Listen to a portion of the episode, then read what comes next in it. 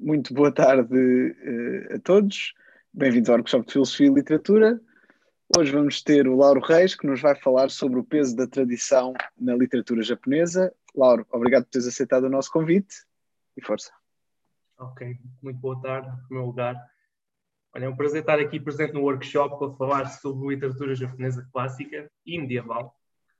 Além do tema não ser em si amplamente discutido, pretende sobretudo é lançar assim uma espécie de panorama geral daquilo que eu considero ser eh, uma abordagem peculiar ao modo como se lida com influência e tradição poéticas.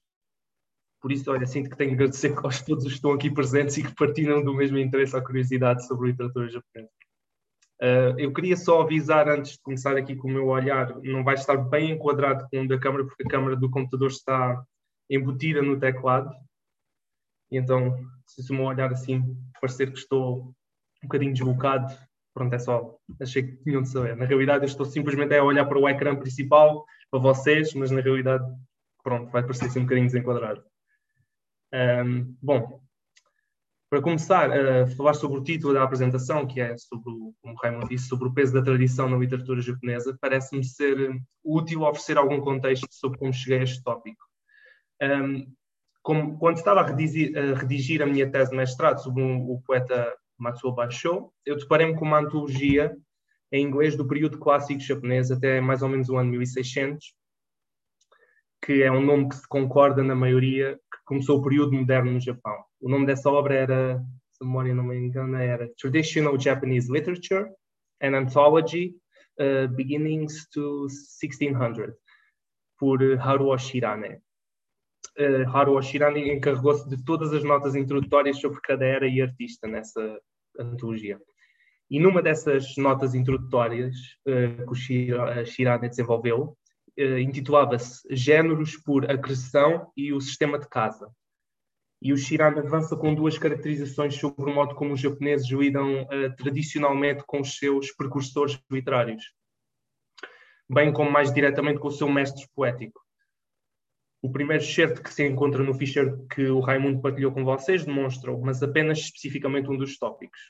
Ora bem, o, o, o tópico em si é que, para Shirane, é que a tradição japonesa tende a funcionar por acreção, ou seja, cada período histórico dá origem a novos géneros, mas nunca sem abandonar os géneros precursores. Um, ora, isso permite manter uma estabilidade em termos de forma e tema durante séculos, como prova a história japonesa clássica, pelo menos desde que há registros escritos, por volta do século 7 ou 8, até a altura em que o Japão se abre forçadamente ao Ocidente, em meados do século 19. Ora, uh, as tradicionais, as, componentes geográficas, a sua insularidade, bem como o facto da cultura uh, chinesa ser tão hegemónica e ocupar esse lugar predominante na origem da língua e cultura japonesas. E isso em si ser um relacionamento recheado de avanços e recuos, de emulação artística explícita ou intenso repúdio cultural, um, é em si sinal que o Japão, regra geral, é uma nação muito fechada em si culturalmente e, isso significa manter, redefinir e reestruturar tropos que se mantêm durante séculos. Um, por exemplo, o, o tropo das flores de cerejeira, ainda hoje amplamente utilizado poeticamente, e embora possa conter variados significados ou símbolos, é, é em si sinal da manutenção de um ideal de beleza que se repercutiu e ainda hoje se repercute na cultura e arte japonesa o ethos japonês é cultivado e mantido quase religiosamente, e essa, sem sombra de dúvida, é uma, uma parte essencial, um, não só da ideia de comunidade, mas da identidade de cada japonês. Outro ponto é a forte tendência nacionalista do japonês, que leva a querer preservar e manter a sua identidade, que considera de essencial importância em todas as manifestações sociais, culturais, políticas, artísticas. A sua isolação geográfica ou política reforça o desejo de estabilidade em várias vertentes da sua vida, que leva necessariamente a que a possibilidade de manter um estilo ou forma artística seja mais execuível que noutras circunstâncias culturais, por exemplo, no caso no Ocidente. Um, para além de funcionar muito à base da agressão, também os géneros em si manifestam uma rigidez, especificamente neste caso os poéticos. Um, se repararem na segunda página do ficheiro que vos foi partilhado, vem um título chamado de Poesia Waka. Essa é a poesia da corte japonesa, das elites do imperador. Um, é o género poético por excelência do período clássico japonês, desde os meados do século VIII até o uh, século XII. Um, obviamente a tradução não facilita, mas está no original japonês dividido em 31 sílabas fonéticas, porque os poemas eram sempre compostos com um intuito oral uh, e divididas no esquema uh, 5, 7, 5, 7, 7. E eles em si procuravam a instrumentalizar a natureza, os seus fenómenos e, sobretudo, a transitoriedade que se manifesta nela, eh, de modo a demonstrar emoções, sentimentos, administrar conceitos sobre amor, guerra, família, entre outros. Um, este foi em si o género praticado por excelência durante séculos, até mais ou menos o século XII ou XIII, quando o seu protagonismo foi substituído pelo Renga. Embora, como já tinha dito, como se nunca tenha sido esquecido e quase mil anos depois o waka ainda era praticado de uma forma ou de outra. Ora, aqui no Renga, o que passamos a ter em si é o germen da poesia colaborativa japonesa. Embora não se reconheça bem o instante, ou se a ligação é assim tão orgânica com o waka da época clássica, o importante é que o Renga consiste numa atividade poética colaborativa onde dois ou mais poetas sentam-se em redor de uma mesa, fogueira, seja o que for, e declamam pequenos poemas de 17 sílabas fonéticas e de 14 sílabas fonéticas alternadamente. Uh, como podem ver na página seguinte, a do ACA no ficheiro, um, o que aconteceu foi uma divisão do ACA em dois.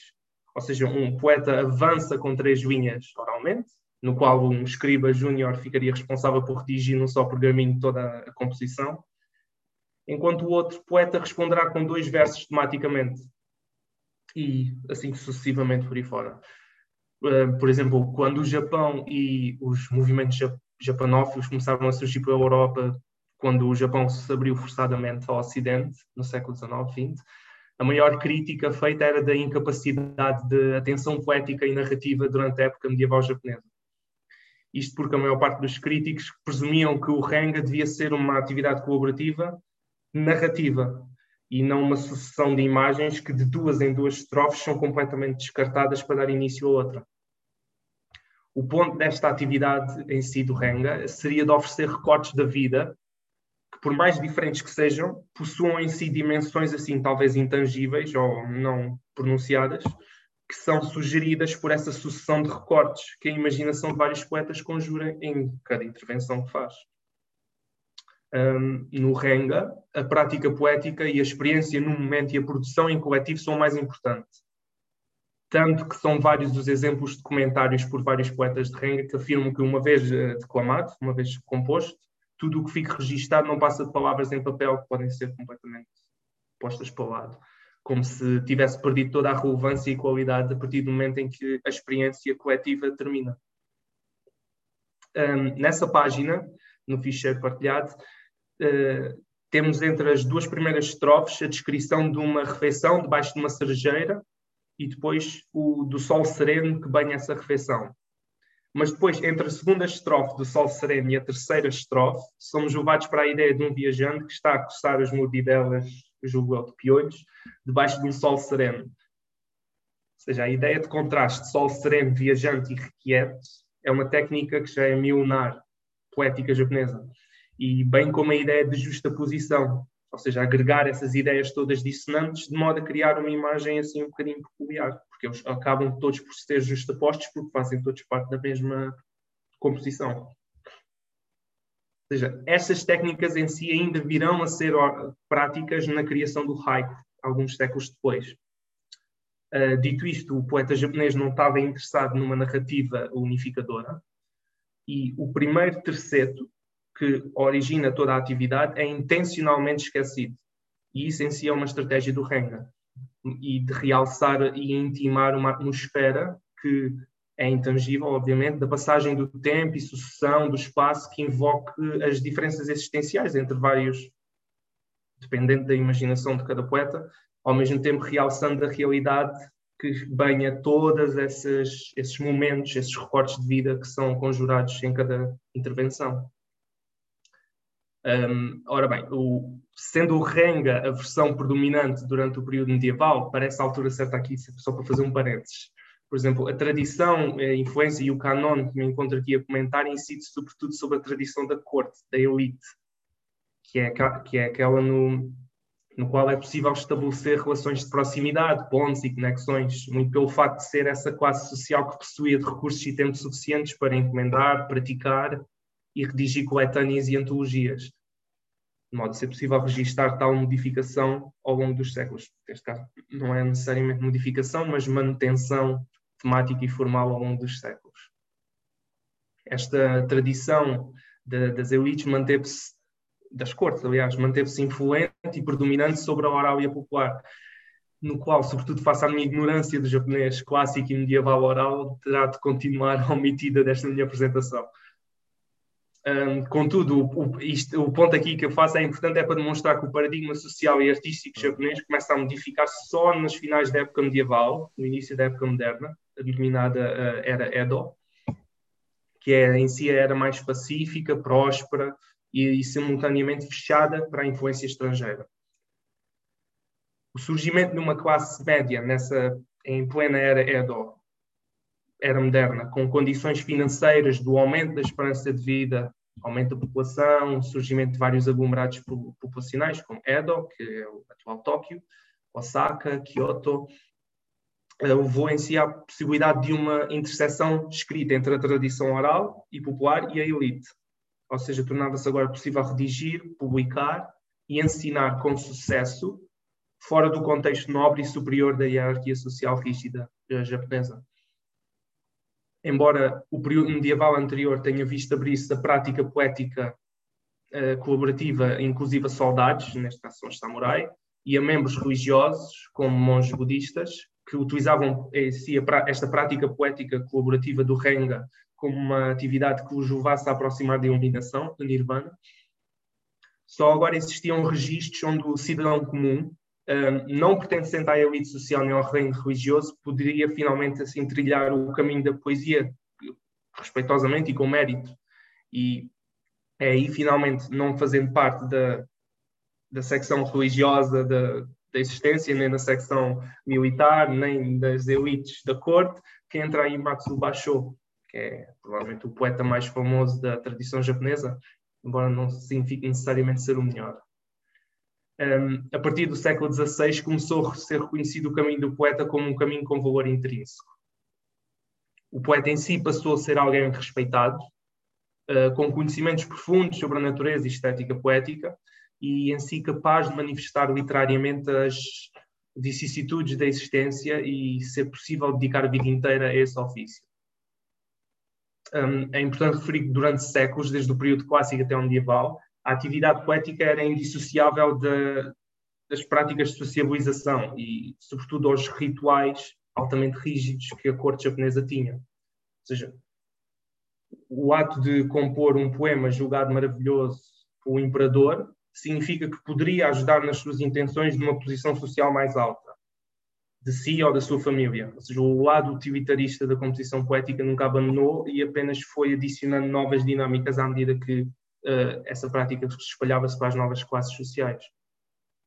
Na época clássica era utilizado uh, publicamente como demonstração das skills sociais como a delicadeza e sofisticação literária, porque a capacidade de fazer alusão ou referência a obras clássicas era sinal de superioridade de caráter e de inteligência.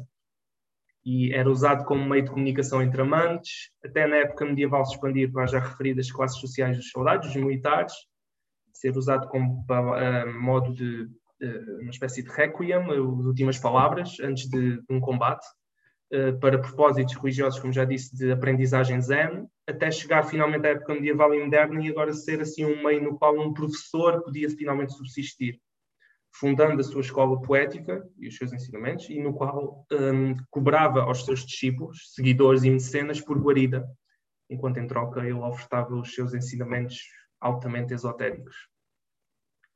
Um, ou seja, ao longo dos séculos, o conhecimento exclusivo que era passado de membro de família a membro de família em plena época clássica sofre uma expansão. Quando chegamos à época moderna, em pleno século XVII, era agora possível ter acesso a esses conhecimentos, mas bastava sempre entrar por uma escola poética.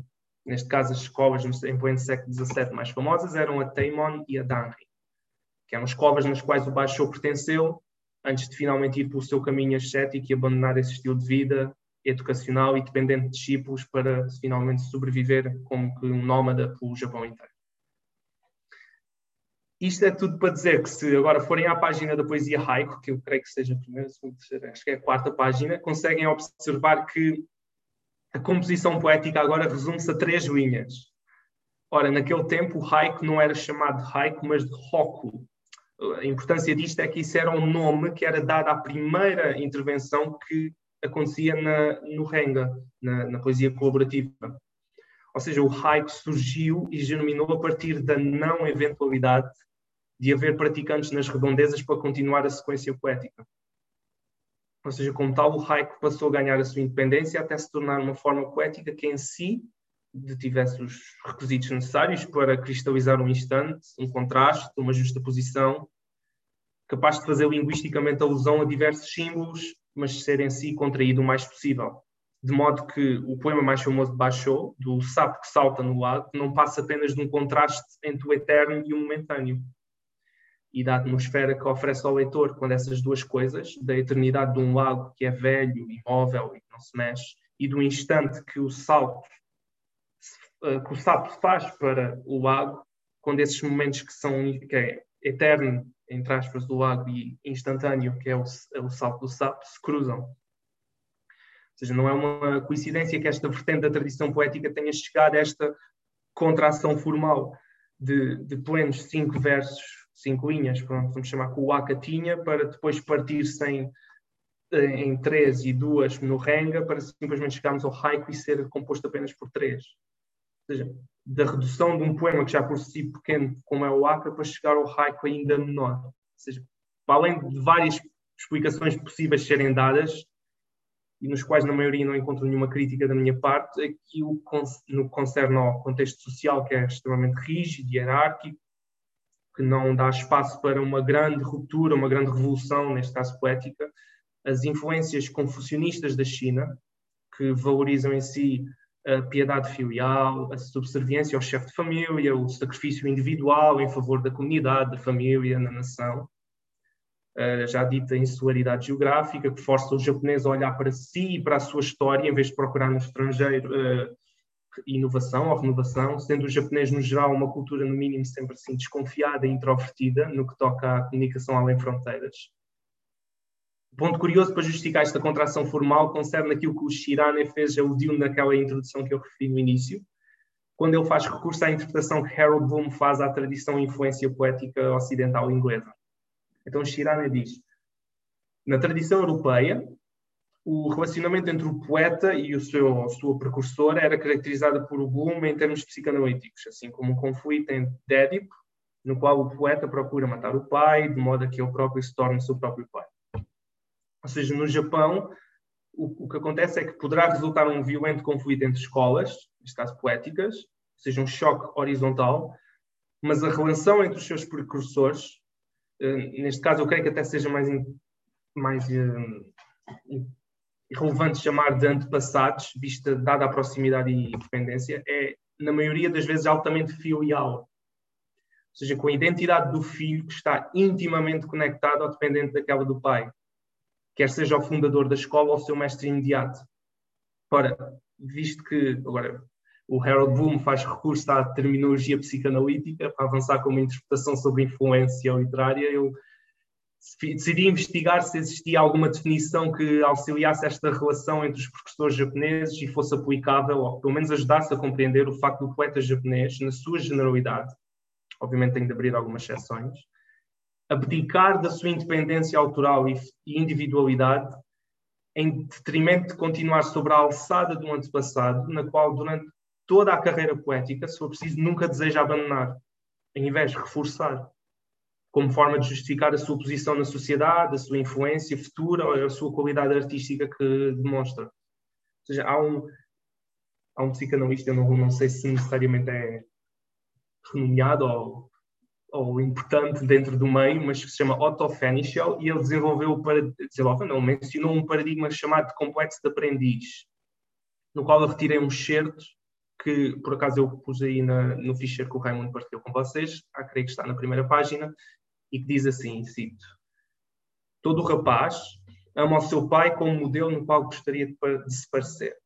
Ou seja, sente-se o pupilo que, através de uma passividade temporária, poderá atingir a capacidade de ser ativo mais tarde. Ou seja, este tipo de amor pode ser denominado amor de aprendiz. É sempre ambivalente, porque o seu objetivo final é de substituir o mestre. Ao desistir da crença na sua própria onipotência e projetá-la no pai, existem diversas maneiras pelas quais um rapaz pode tentar recuperar a participação na onipotência do pai. Ou seja, os dois extremos são a ideia de matar o pai para tomar o seu lugar, complexo de Édipo, e a ideia de ingraciação, de ser obediente e submissa a tal ponto que o pai concederá voluntariamente, no futuro, a sua participação. Ora, eh, eu creio que ser este mais parecido paradigma que parece ser prevalente na tradição poética japonesa e que distingue, pelo menos neste aspecto, a ocidental inglesa. O poeta japonês abdica da sua individualidade e deixa-se subsumir na tradição e no canon que se começa, pelo menos a partir do século X, XI, na época medieval, a se tornar cada vez mais omnipotente e avassalador. Dado o contexto elitista e esotérico da prática da poética da corte, mesmo que ao longo dos séculos tenha-se provido em termos de acreção e englobar mais praticantes de outras uh, classes sociais, isso apenas significou que os critérios poéticos se alargavam para essas classes sociais. Não que necessariamente essas classes sociais introduziam temas ou técnicas que levassem à ruptura total ou ao surgimento de novos ismos. No geral, isto significa que o período clássico medieval havia, havia famílias que competiam por lugares de influência e que tinham interpretações dos clássicos distintas, mas que todas competiam para ser o discípulo mais fiel e honrado do antepassado. E que depois, tal, uma vez fim do período clássico e medieval, transitou para um sistema moderno eh, chamado uh, Yamato, de casas onde se ingressava sob a égide de um mestre do ofício e se aprendia durante décadas com ele, até eventualmente ao mestre lhe incumbir as responsabilidades de representar a casa, de obter acesso a técnicas exclusivas e, por fim, finalmente se responsabilizar pela transmissão do conhecimento.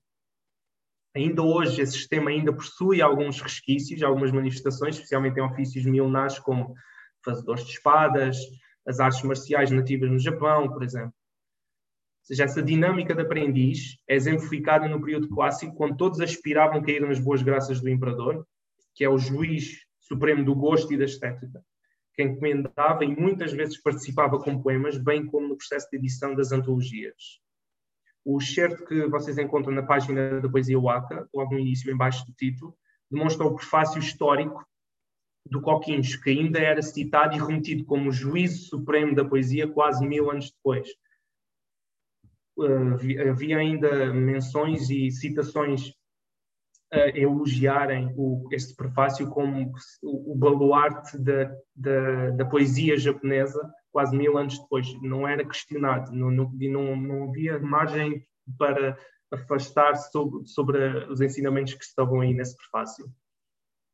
Ou seja, a hegemonia da apreciação da natureza, de certos e particulares atributos da mesma, a menção sistemática e honrosa à teoria e crítica dos antepassados, leva a que Fujiwara no Teika, que se não é o maior poeta da poesia japonesa, ultrapassando até a meu ver Basho na técnica e influência, pelo menos o, o poeta e crítico e teórico literário maior do período medieval, a referenciar numa antologia que elaborou, que um dos certos está aí na, na, na página da poesia Orenga, que é preciso usar palavras antigas, que o estilo poético pode ser apreendido com os poemas superiores do passado e que não se deve usar nada que não seja encontrado nas três grandes coleções clássicas. O Coquins, como já referi, e outras duas do período clássico. Ou seja, Teika refere no mesmo, como, como se fosse meio contraditório, Teika refere nesse mesmo prefácio que a novidade deve vir primeiro, usar uma abordagem que não foi usada e que não se deve preocupar com o período, mas apenas aprender com os poemas apropriados. Ou seja, isto poderia parecer uma contradição, não fosse pelo facto de haver uma particularidade aqui.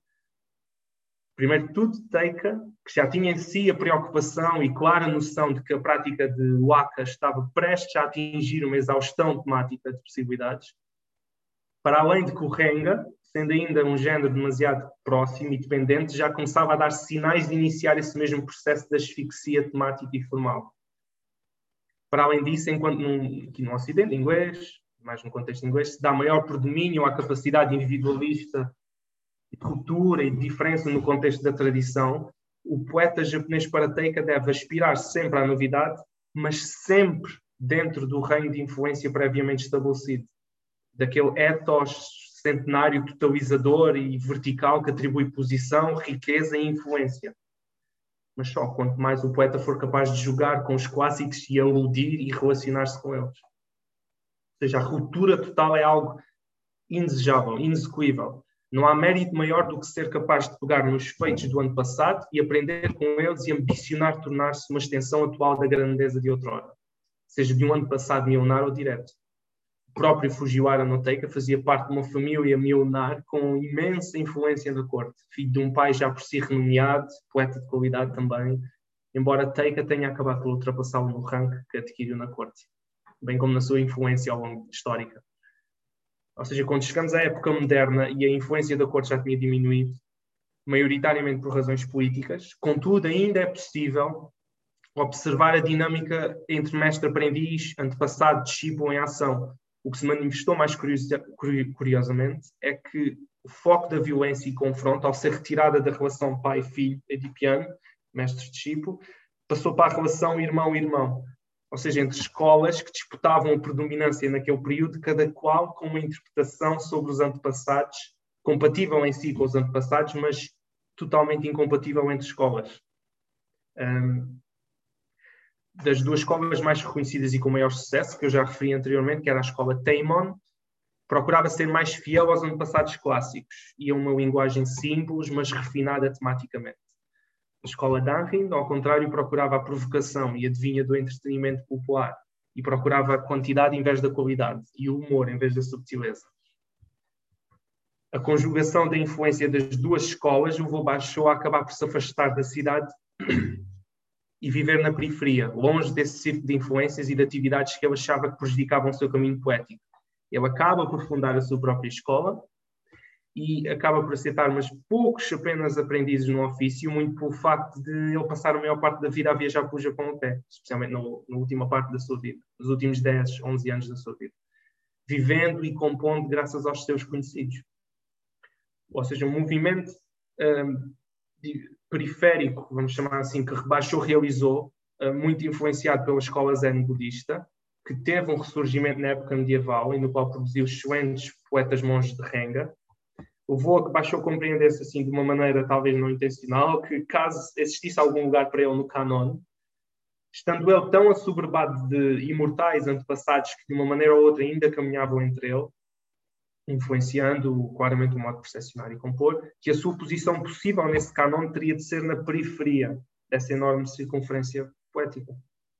À medida que os séculos passam, o círculo de influência japonesa aumenta muito pelo facto de já ter dito ser uma tradição por acreção, e à medida que esse círculo, embora exclusivo uh, que seja, inevitavelmente se amplifica, ele vai permitindo a inclusão de certos indivíduos que se destacam criativamente dentro desse género, dessa influência, mas sobretudo na poesia aqui, como que asfixiando, bem como progredindo ao mesmo tempo a forma técnica que, neste caso, inevitavelmente se vai diminuindo, como já vimos entre o Aka, o Renga e o Haiku. Eh, e é assim que, embora o movimento do círculo seja de expansão, de influência, Baixou compreendeu que ele poderia obter o seu lugar junto dos clássicos enquanto o poeta que subsiste à margem dos grandes, o que reconhece a sua influência até certo ponto, a dependência, a autoridade e a sua pequenez face aos mesmos.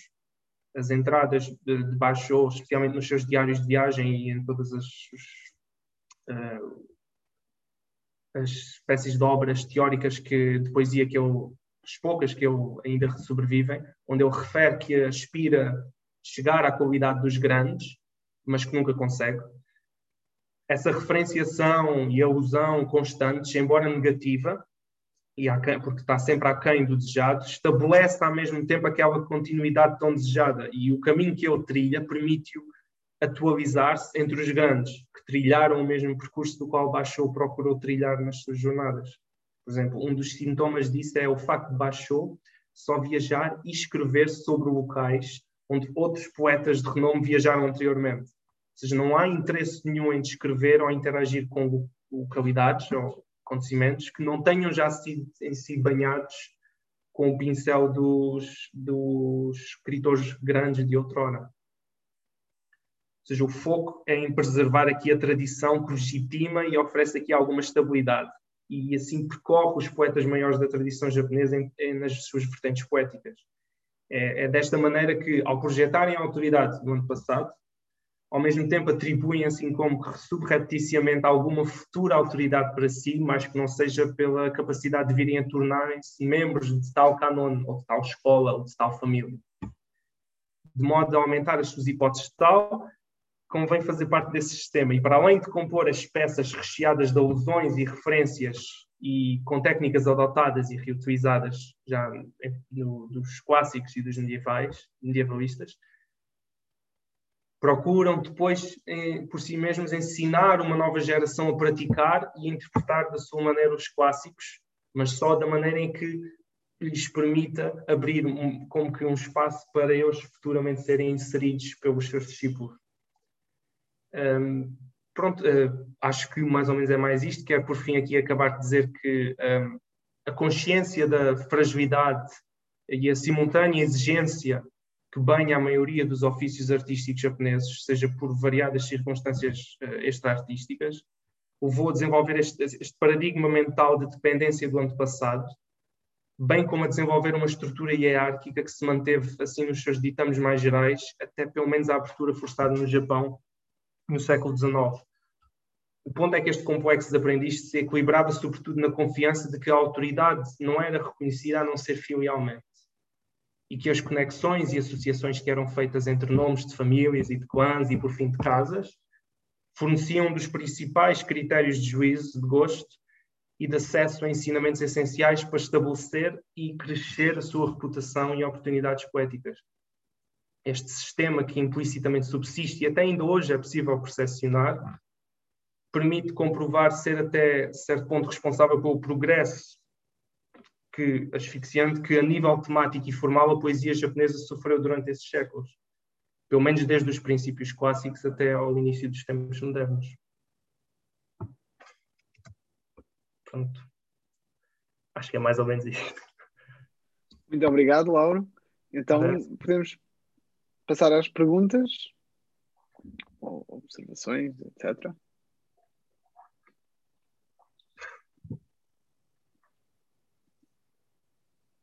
José.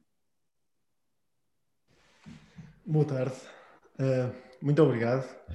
Uh, eu tenho. A primeira coisa é, é só um, em relação ao Bloom, é interessante porque ele também ele, ele diz uh, certamente que eu agora não vou, vou parafrasear mal, mas, mas mais ou menos que uh, o problema, este problema da, menos da angústia, da influência, uh, só começa a acontecer num período pós-iluminismo e que até aí seria de facto um, uma relação uh, filial. pronto. E e, e, interessantemente, acho eu, é o, o, o, todos estes períodos, quer dizer, uh, de que se falaram aqui, são também eles uh, anteriores uh, ao mesmo. Um, a, outra coisa era uma questão que eu tinha aqui é o, o haiku, portanto, é uma referência a esse Oku, não é? Portanto, a, aquela primeira estrofe do Renga, e, e, é só uma, uma referência em, na, na forma, ou, ou, ou, ou, os haikus também isto é, é, é estão a fazer um, uma alusão a, a, poemas específicos, porque eu sei que há, sei, isto é uma coisa que não tem nada a ver, mas me lembrou, porque eu sei que não sei se não tenho certeza se nos jardins japoneses, mas sei que nos jardins chineses uh, cada sítio tem sempre uma, uns caracteres que fazem referência a um poema específico uh, do período clássico. Uhum. Bom, obrigado. Uh, então, a primeira parte da tua pergunta era sobre necessariamente ser, obviamente, a angústia de influência manifesta-se, pelo menos de acordo com o Harold Bloom, tens toda a razão, é pós-iluminista eu, o facto de eu ter começado a, a procurar esta e associar este complexo de aprendiz adivinha necessariamente, não de que eu sei a nível profundo como é que funciona pré-iluminista aqui a tradição literária, mas porque como por, por facto de estar a escrever uma tese sobre um poeta medieval, levou-me a analisar todos os seus precursores. E isto como que à segunda, o frustrante de estudar o japonês uh, original de poesias haiku é que não só o japonês, não sei como é, não sei se sabes, percebes alguma coisa de japonês, mas ele funciona muito básico com níveis uh, ideogramas.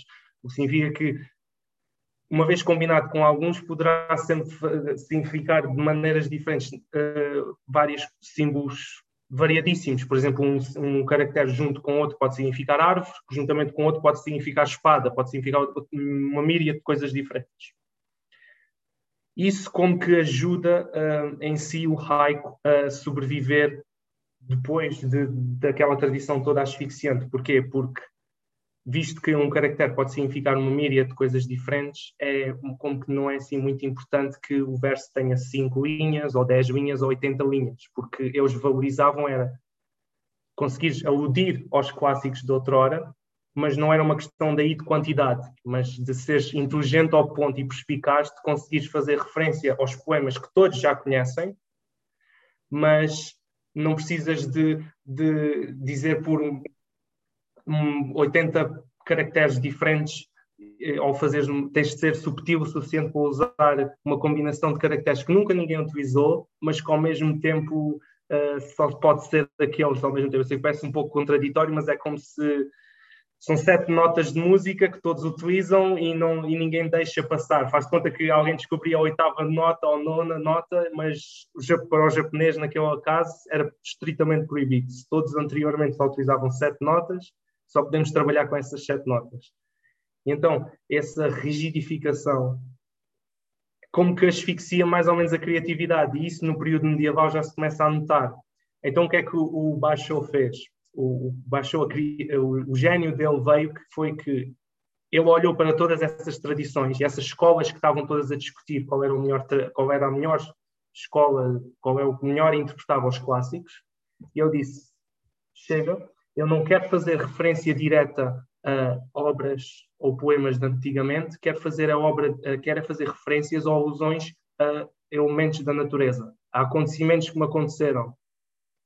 E é assim que Basho torna-se o mais famoso, porque ele, quando faz alguma referência, obviamente ele passou por uma fase em que fazia referência à literatura chinesa, à literatura japonesa, etc., mas os últimos 10 anos da vida dele são aqueles mais famosos em que se começa a citar o poema do sapo, etc.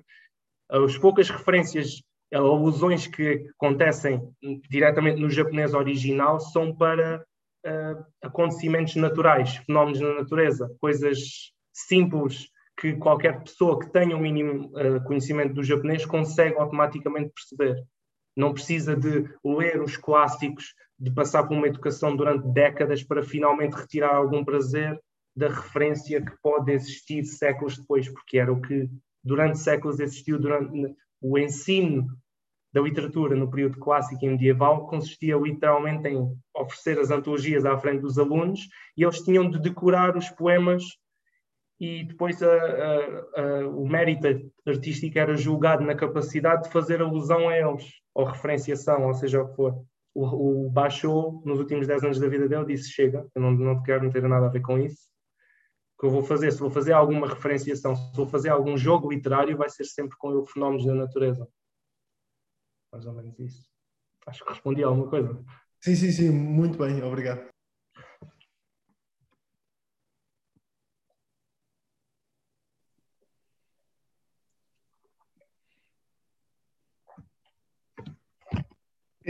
Lauro, eu tenho, tenho uma pergunta sobre e, pronto, eu na verdade já me lembrei de várias perguntas, mas eh, sofro do problema de, de, de, pronto, ter algum receio de dizer algum disparate porque por, bom, por ignorância, mas do, do assunto específico, não é?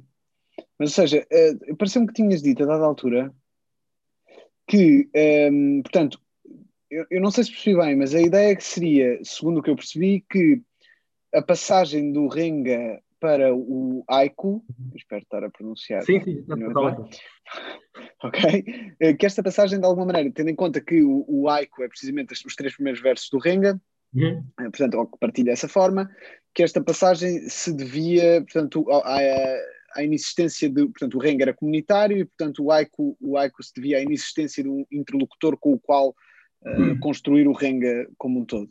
Uhum. É, mas eu hum, talvez, ou seja, não, eu não percebi muito bem como é que isso aconteceu, ou seja, porque é que pode ter sido dificuldade de, de, a seguir, portanto é mesmo um pedido de esclarecimento, mas porque é que deixa, ou seja, qual é que é a razão pela qual deixa de existir um interlocutor possível, ou é simplesmente por causa da, da decisão do Baixo? Não, porque apesar de já havia Aicos, não é? antes do Baixo. O que haviam eram rocos mas diz é que na altura com o baixou é que só com quando ele finalmente fez aquela decisão de querer fazer alusão só aos fenómenos da natureza e não depender tanto da referência aos clássicos, é que o Raico finalmente adquiriu a sua qualidade intrínseca, ou seja, um mérito intrínseco, que finalmente o rock passou a ser uma parte independente, onde as pessoas podiam retirar algum prazer desses três versos.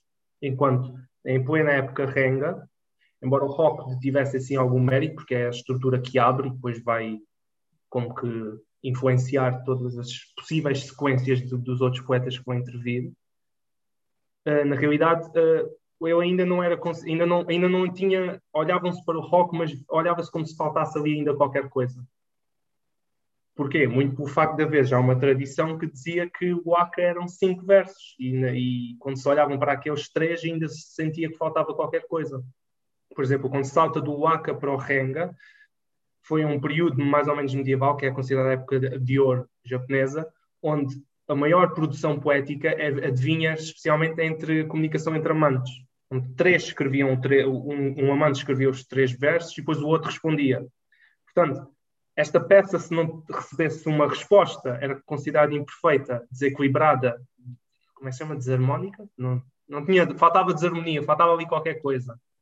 E foi só depois, quando o Renga já estava a entrar na sua asfixia criativa e veio o Baixou, é que finalmente ele começou a, começaram a olhar para o rock, o raico, neste caso, como uma prática que tivesse talvez um mérito em si.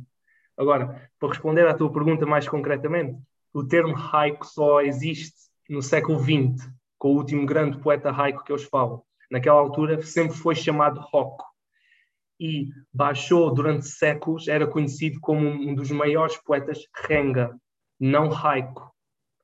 Todas estas peças, eu escrevi cerca de mil haikus, mas a maior parte desses haikus, por exemplo, há uma coleção da Assírio e Alvin que foi lançada, a maior parte desses haikus são em si o início para uma sequência de renga com outros poetas. Portanto, este conceito de eu agora simplesmente ser na época moderna, é a época de ouro do haiku, é, mas isto é só olhando assim como uma perspectiva, olhando para o passado. Porque, como eu disse no início, como visto que são, a tradição japonesa funciona por acreção, é perfeitamente possível em um dos uh, discípulos de Basho, cerca de 100, 150 anos depois, do grande poeta haiku que chamava-se uh, Yosabu Son, que também tem uma coleção que saiu agora na Síria e Alvin. Ele era um excelente, não só era um excelente uh, fazedor de haikus, também era um excelente uh, compositor de renga e ainda um maior brilhante compositor do waka. A tradição nunca, nunca era esquecida, percebes? Esta, esta delineação e definição crítica em que eu digo que ah, a partir de agora começou a fazer-se haikus é posteriori. Ali os poetas eles compunham tudo e, verdade seja dita, se tu conseguias compor um, um waka de cinco versos, tu conseguias, em teoria, partir isso em dois e começar a colaborar com outras pessoas para fazer renga, e se conseguias colaborar com os outros para fazer renga, podias sentir-te um bocadinho solitário ou não teres ninguém para fazer poemas e fazer só os três.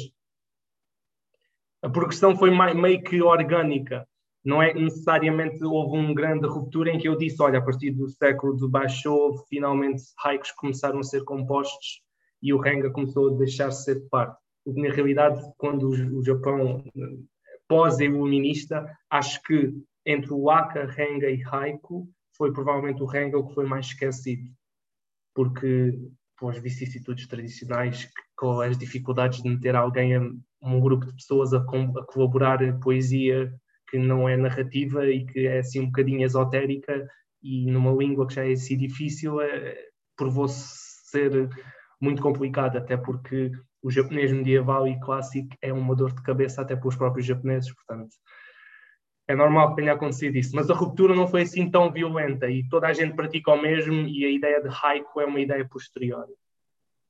Obrigado. Já agora, pegando, pegando uma coisa que, que tu disseste, eu fiquei perfeitamente esclarecido, mas, mas agora ocorre outra coisa, porque é, é, não deixa de ser engraçado.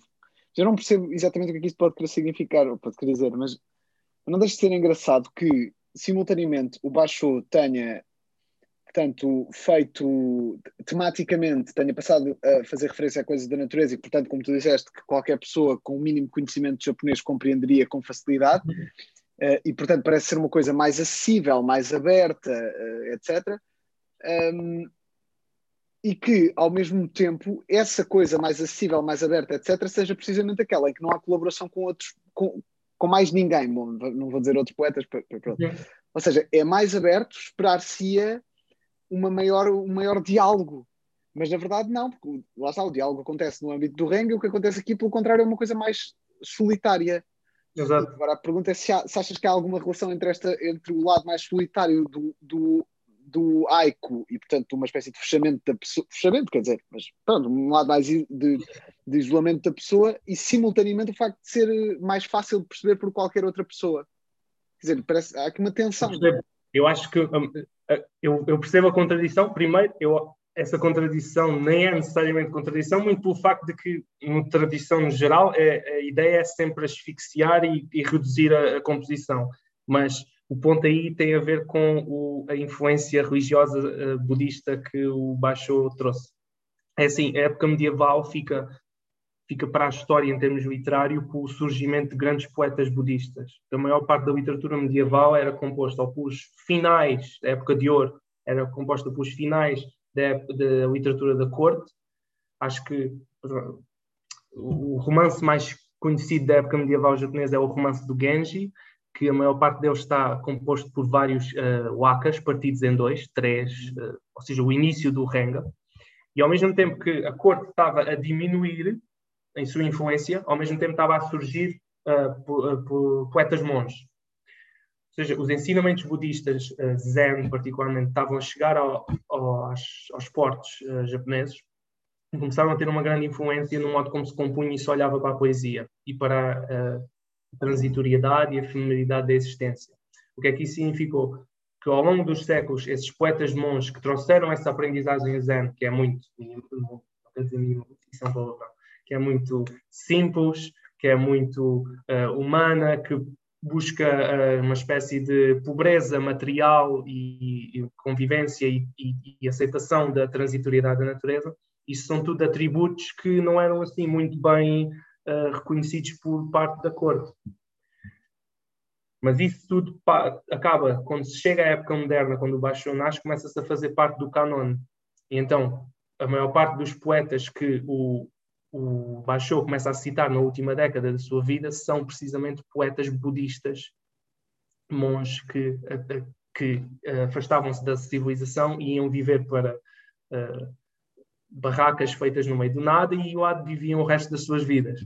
Portanto, não é necessariamente uma coincidência que ele tenha feito mesmo, uma espécie, a mesma progressão no final da sua vida e depois tenha indo, e isso tenha tido um impacto tão importante que teve na sua poesia, em que ele literalmente abdica do, de viver confortavelmente como ele vivia bem na cidade, a ensinar as tradições clássicas e depois para ensinar aos seus um, discípulos. Mas ele percebeu, ele teve consciência de que não só ele não estava satisfeito, mas como a sua posição não estava assegurada em termos históricos e ele achou que precisava fazer alguma coisa. Não, havia ali qualquer coisa que eu, eu apenas estava a servir de uma ponte e não ia ser histórico, não ia ser marcante, não ia ser impactante. E eu, e eu já tinha o reconhecimento em termos de que era um grande compositor de renga e também era um grande professor, mas não ia se conseguir destacar o suficiente, não ia conseguir entrar naquele círculo de influência. Portanto, não é uma coincidência que uma espécie de budista que viveu ao lado dele, um budista zen, um monge zen, depois já tenham acabado por influenciar e a sua influência acabou por levá-lo a fugir da cidade, entre aspas, a viver para a periferia e viver sempre da caridade dos poucos discípulos que ainda olhavam para aquela pobreza material propositada como um meio de atingir um reconhecimento e uma boa vida uh, poética. Porque nesta altura, muitas das confusões que vinham na crítica que é feita nos últimos 100, 150 anos neste lado do mundo é de que eles achavam que o Basho estava a tentar ser um outro poeta budista, ou um poeta monge zen, mas não, estes últimos 10 anos de influência que nós estamos a falar de fazer mais referência à natureza, etc, etc, é a sua tentativa de revitalizar a poesia em si. Ele não é poeta monge nenhum e ele nunca foi budista. Ele foi budista, obviamente foi zen, mas não era, não era monge. Sua intenção era revitalizar e en encontrar um lugar para ele dentro do, da grande tradição japonesa e, ele, isso ele faz diversas alusões ao longo dos seus diários de viagem, que foi o que ele escreveu mais no, no final da sua vida. Portanto, eu não vejo assim uma grande contradição. A influência budista lá é que o levou a que ele conscientemente se afastasse do Renga.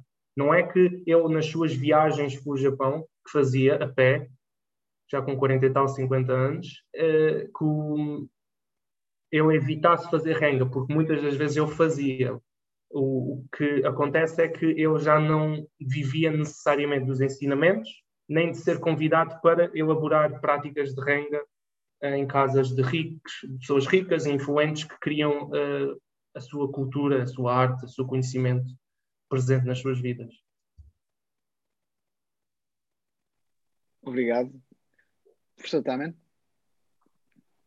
Muito obrigado. Eu, tenho, eu tenho uma pergunta uh, que me foi suscitada uh, por uma coisa que me pareceu que você, Laura, estava sempre, estava sempre uh, a dizer, e que é uma pergunta que não tem diretamente com poesia japonesa, tem a ver com uma maneira como, por exemplo, Basho foi imediatamente, ou quase imediatamente, ou com certeza a partir do modernismo, no princípio do século XX, reconhecido como, como o poeta japonês por excelência. Isso tem a ver com a ideia, uh, uh, com a ideia de que era muito fácil ao Ocidente reconhecer naquela espécie de prática uma coisa que nos últimos 800 anos também tinha chamado poeta, isto é, pessoas que em isolamento fazem coisas que quase ninguém percebe. Pelo contrário, a tradição renga é uma tradição uh, colaborativa e enigmática que pressupõe um tipo de sociabilidade que não tem nada a ver com a sociabilidade daquilo que no Ocidente se chamou poesia, pelo menos desde a poesia da corte, desde a poesia da corte do fim da Idade Média. Quer comentar? Um, uma das grandes frustrações que os críticos tinham na época moderna, no início, era de que o nível de regras e de quase regras ditatoriais que se tinham para compor um renga eram aproximavam-se da loucura em plena época já medieval. Haviam, uh, por exemplo, se havia compunha-se, tinha-se de decidir logo à partida que tipo de a duração da composição. Se tinha de ser 30 entradas, 100 entradas, 1000 entradas. Portanto, se fosse a composição mais famosa, que era de 30, a mais reduzida, significava-se que a sétima participação tinha de ser, tinha-se de referir à Lua. A décima quarta tinha-se de referir flores. A décima quinta tinha-se de referir seja o que fosse. E depois no último tinha-se de rematar com uma referência que agora passa-me porque, sinceramente, são demasiadas. Uh, o ponto disto é que eu compreendo a dificuldade uh, a nível de alguém entrar para dentro disso, de, de, entrar para dentro de uma prática de renga e o sacrifício que é exigido para se compor e para se conseguir interpretar o mesmo. E se calhar isso responde muito também, muito bem pelo facto de Basho ter um bocadinho afastado disso e de a, a prática de renga em si ter sido um bocadinho mal compreendida pelo Ocidente. E compreendo tam, e também acho que seja por isso a grande razão de que, como o professor disse, o, o Basho é o mais renomeado, mas na realidade, dentro desta toda tradição, eu creio que o maior poeta é aquele que escreveu dentro do Renga, que eu já referi, que é o Fujiwara no Teika, que era um crítico e teórico excepcional, mas que, visto estar dentro de um meio que é em si tão esotérico e tão complicado de entrar até para o próprio japonês, que eu compreendo que a fama tenha recaído para alguém que procura fazer coisas sozinho e que é muito mais fácil de compreender do que alguém que procura fazer coisas coletivamente e que exige uh, o conhecimento também de muitas mais contextualizações que vão para além de, se calhar, do próprio ato poético em si. Mas, mas, mas, mas, mas repara, eu acho que é até mais do que aquilo que o Laro está a dizer. Não é só alguém que procura fazer coisas sozinho, é alguém que naquilo que faz corresponde exatamente àquilo que noutros lados se chama um poeta. Uh, uh, uh, não, não, nós, nós, temos dificuldade em, traduzir para o nosso vocabulário das práticas literárias normais uma, uma, uma prática tão intrincada ou tão remota como o Ring. É, é, é, é, só isso. E, portanto, desse ponto de vista, o Basho é o sonho de todas as pessoas que acham que também há poesia no Japão. ok, já estou a perceber, estou a perceber. Então, se calhar também é por isso que os clássicos, aqueles que compunham o Aka, são meio que a porta de entrada para todos aqueles que querem estudar uh, poesia clássica japonesa. Claro. O Renga permanece em si muito, muito, muito pouco estudado, até pelos próprios teóricos japoneses, que é muito, claro. muito, muito complicado, mesmo muito, muito difícil de entrar. Claro. É, é uma espécie de animal pré-histórico. É, é mesmo, é mesmo. E o Baixo meio que meio que pelo facto, e também levou muitas uh, difíceis interpretações dele próprio e da minha parte também, da minha, da minha tese que eu fiz sobre ele, porque nós vimos ele de trás para a frente. Pelo menos eu vi, e há muitos teóricos na época moderna começaram a fazer isso. É, os seus poemas começaram a ser mais inteligíveis para o Ocidente nos últimos 10 anos, quando ele abandonou essa excessiva referenciação. E depois tentámos projetar isso para a época iniciante, dizendo que ah, esta excessiva referenciação é só um sinal de amadurismo, é sinal de que ainda não, a arte não estava madura. Mas não, a realidade é que simplesmente ele estava a praticar aquele tipo de poesia que é completamente estrangeira para o, nosso contexto, o nosso conceito de poesia ocidental. Sim, mas estrangeira num sentido interessante de estrangeira. Se perguntar à maior parte dos críticos se um poeta no que eles querem dizer como poeta, é mais parecido com um monge budista ou com um participante em desgarradas, a resposta é sempre um monge budista. Concordo, concordo. Minha parte ocidental também estaria a concordar com isso.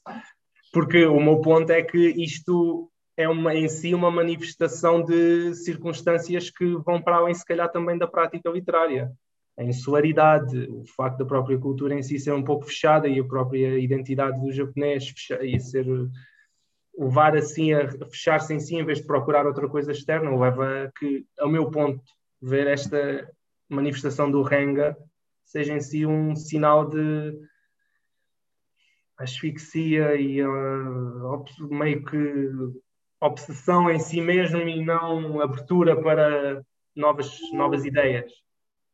Por isso é que eu acho que também faz sentido que a abertura meio que democrática e o desenvolvimento que se fez no Japão tenha sido depois desta época medieval e tenha surgido poetas como Basho que fizeram aquilo que fizeram.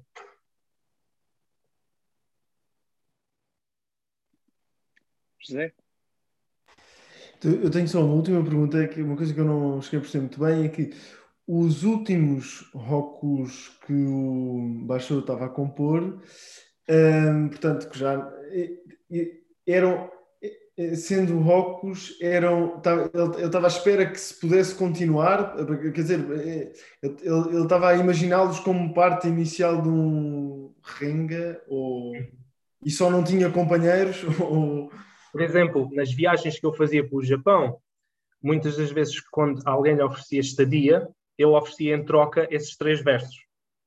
Não sabe, não, não, não, não significava necessariamente que uh, eh, um, ia haver mais versos, ia haver mesmo uma prática colaborativa. Outras vezes, há, há, também houve uma estadia que ele teve, no, foi oferecida guarida por um médico, e esse médico era assim um entusiasta pela poesia, então ele quis, em troca, oferecer esses três versos, mas o, o médico disse: Olha, vamos compor e isso desenvolveu-se numa prática entre uma, um renga entre os dois.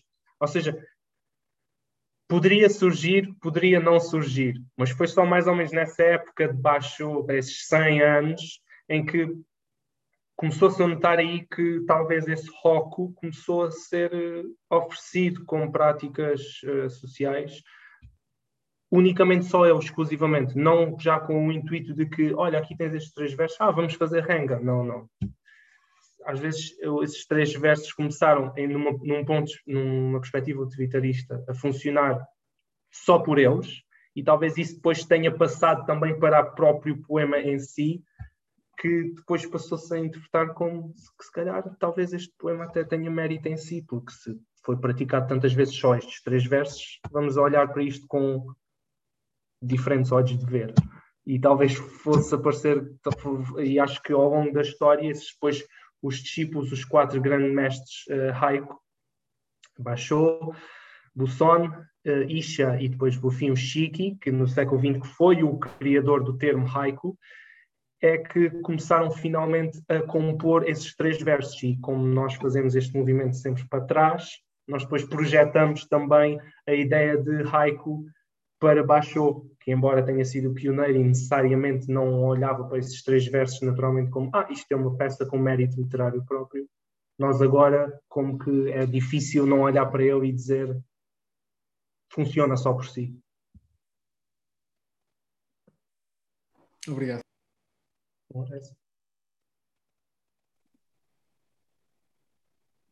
Uh, não sei se há mais questões. Eu tenho mais uma curta para fazer, portanto vou aproveitar a oportunidade, é, mas é, é, é muito curta. É, eu lembro-me de, noutra ocasião, uh, ter, ter ouvido falar sobre, sobre as uh, restrições, uh, portanto, os aspectos técnicos dos haikus. Portanto, o, o que é que, que, O primeiro verso tem que ter certas características, o segundo outras, uhum. o terceiro outras, e elas relacionam-se de uma determinada maneira.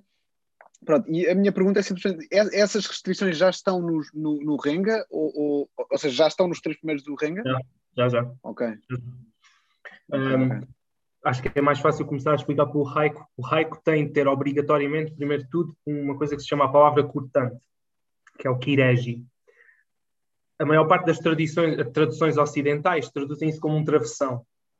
A ideia seria de que apresentas uma imagem, ou uma ideia, ou um acontecimento, ou um nome, e depois o que vem a seguir à travessão é um contraste, ou uma justaposição, ou uma conclusão. Segundo, tinhas de sempre obrigatoriamente no primeiro rock referir a estação do ano. Na maior parte das vezes no Renga era a estação do ano em que estava a ser composto a atividade. Depois tínhamos de ter, que isso é a palavra sazonal, é isso que eu quero dizer, é Kigo. E depois uh, tínhamos de, não, são só essas duas no haiku. Portanto, em três versos já temos duas regras que somos obrigados a pôr. E visto que uh, aquilo é escrito foneticamente, ou seja, por, uh, eles chamam sílabas fonéticas, que é o on, é 5, 7, 5. Portanto, temos 5 sílabas no primeiro verso, 7 no segundo e 5 no final.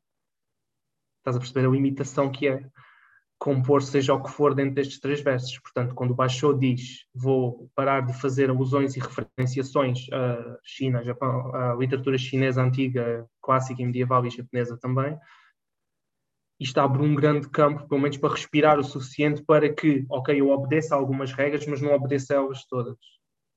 E aí acho que é o grande sinal de criatividade que ao menos permite respirar na tradição literária japonesa. Não que simplesmente chegou aqui alguém que disse vou romper com isto tudo e vou começar a fundar a minha própria escola poética. Isso para um japonês que olhasse para aquilo era completamente ininteligível. E foi o que muitas vezes aconteceu quando a poesia manifestou-se no século XX, quando finalmente o Japão abriu-se forçadamente ao Ocidente. Eu, eu, eu agora passo-me o nome, mas eu tenho um livro de um, um não é político, mas foi um dos embaixadores que finalmente vieram cá à Europa pela primeira vez, quando o Japão abriu-se forçadamente uh, no século XX. E uh, a descrição que ele fez sobre a poesia de Rimbaud era hilariante, porque eu não percebia nada. Eu tinha aprendido francês na universidade, mas depois, quando foi ler a poesia de Rimbaud, aquilo não lhe percebia nada. Aquilo, qual era o objetivo daquilo? Não, ninguém, ninguém fazia referências a nada, eu só estava a descrever coisas, eu agora não lembro o poema, mas é era muito, muito alusório, ajuda-nos perfeitamente a perceber qual era a, a perspectiva e a mentalidade japonesa face à poesia, que é completamente distinta da, do Ocidente, como o professor também já tinha anteriormente referido. Obrigado. Não sei se há mais questões, observações, dúvidas, etc.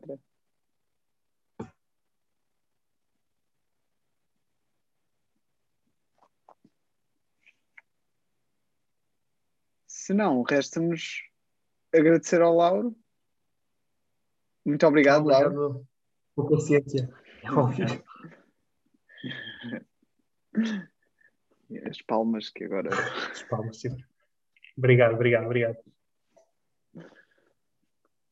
Muito obrigado. Então, uh, boa noite a todos e até. Até à próxima. Muito obrigado, eu.